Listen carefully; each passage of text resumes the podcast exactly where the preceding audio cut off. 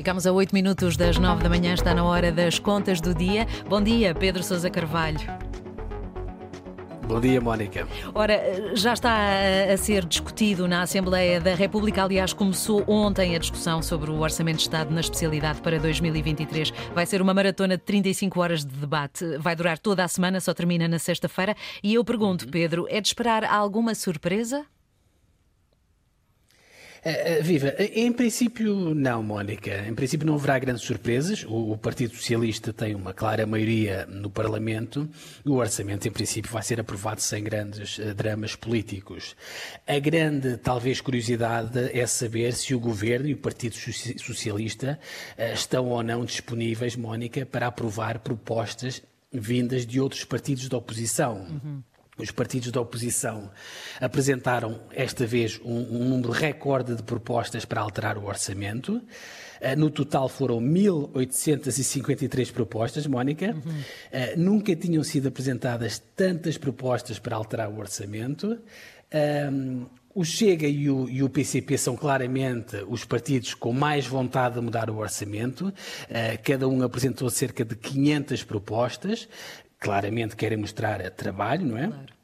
O partido, do outro lado, mais poupadinho, digamos assim, sem dúvida que foi o Iniciativa Liberal, que apresentou apenas 34 propostas para mudar o OE.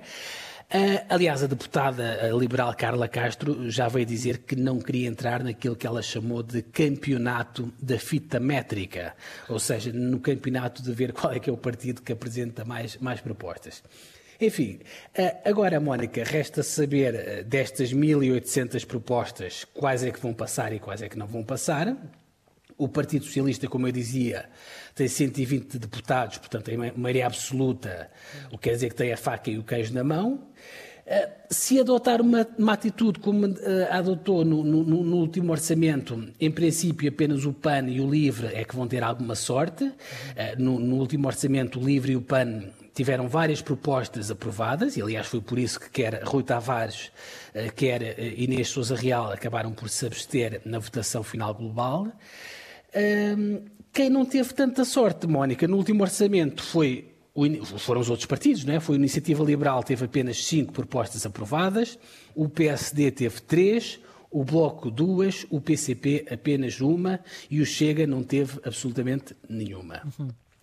Aliás, se bem te lembras, foi por terem tido tão poucas propostas aprovadas é que os partidos da oposição começaram, foi nessa altura, a utilizar aquela expressão do chamado rolo compressor da maioria absoluta. Foi nessa altura que inventaram essa expressão. E depois usaram mais tarde a propósito de outros temas. Hum, bom, Mónica, para este orçamento, para portanto, o orçamento do próximo ano, o, o, o, líder da bancada do, do, do, Partido Socialista, Eurico Brilhante Dias, já foi dando aqui algumas pistas sobre a abertura dos socialistas para aceitarem mais propostas para mudar o orçamento. Basicamente, o Partido Socialista, eh, digamos, traçou aqui duas linhas vermelhas. Primeiro, não aceitar propostas que ponham em causa o déficit de 0,9%. Eh, e a outra linha vermelha é não aprovar propostas do Chega que o Partido Socialista já vai dizer que não considera que seja um partido de direita democrática. Hum. Aliás, um, um, bom exemplo, Mónica, não sei se acompanhaste ontem uh, o dia, mas um bom exemplo foi o dia de ontem, em que se aprovou nove propostas de alterações dos partidos da oposição uhum. e nenhuma dessas propostas, aliás, o Chega foi o único partido que não teve uma única proposta aprovada. Exato. O Iniciativa Liberal também não teve, mas porque, porque como tem tantas tem tão poucas propostas uh, e ontem não calhou uh, ser votada nenhuma do, do, do, do Iniciativa Liberal. Enfim, as propostas que nós temos a certeza que vão ser aprovadas são, obviamente, aquelas do Partido Socialista. São cerca de 70 propostas. Uh, muito rapidamente, Mónica, deixa-me destacar apenas duas que eu achei as mais relevantes. Uh, primeiro, a possibilidade das câmaras municipais poderem agravar em 100% o IMI que é cobrado às casas destinadas ao alojamento local, uhum. e estamos a falar naquelas zonas de maior pressão urbanística, portanto, centro de Lisboa, centro do Porto, etc. Ah, esta opção de agravar o IMI é uma opção que as autarquias já tinham ao seu dispor quando se tratavam de prédios devolutos. Agora também vão poder agravar o IMI, carregar no IMI, quando também se trata do alojamento local. A outra medida eh, que eu gostava de destacar e que me parece relevante, Mónica, é a proposta dos socialistas de permitir fazer um ajuste no valor das pensões caso a inflação eventualmente venha a ser maior do que os 7,4% previstos pelo Governo. E, em princípio, vai ser.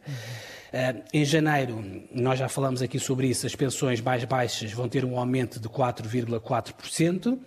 Mas se a inflação for um bocadinho mais alta do que aquilo que o governo previa, estes pensionistas, em princípio, vão ter um pequeno acréscimo acima destes 4,4%, vão ser apenas algumas décimas, uh, portanto não vai ser nada muito expressivo, mas obviamente vai ser pelo menos um ajuste uh, no sentido ascendente. Enfim, Mónica, vamos a ver como é que corre esta semana e esta maratona que tu dizias de 35 horas de votação, é, portanto vamos ter aqui muito é? debate para assistir até sexta-feira. Sexta-feira é o dia da, da chamada votação final global, que é quando os partidos digamos, dão o seu voto final ao orçamento uh, e vamos a ver se até lá vai haver alguma hum, surpresa. Se houver alguma surpresa. Muito bem. Cá estaremos nós, Mónica, para, para falar sobre o tema. Fica combinado. Pedro Sousa Carvalho e as contas do dia que pode voltar a ouvir ficam disponíveis para uh, voltar a ouvir então no RTP Play e antena1.rtp.pt. Antena 1.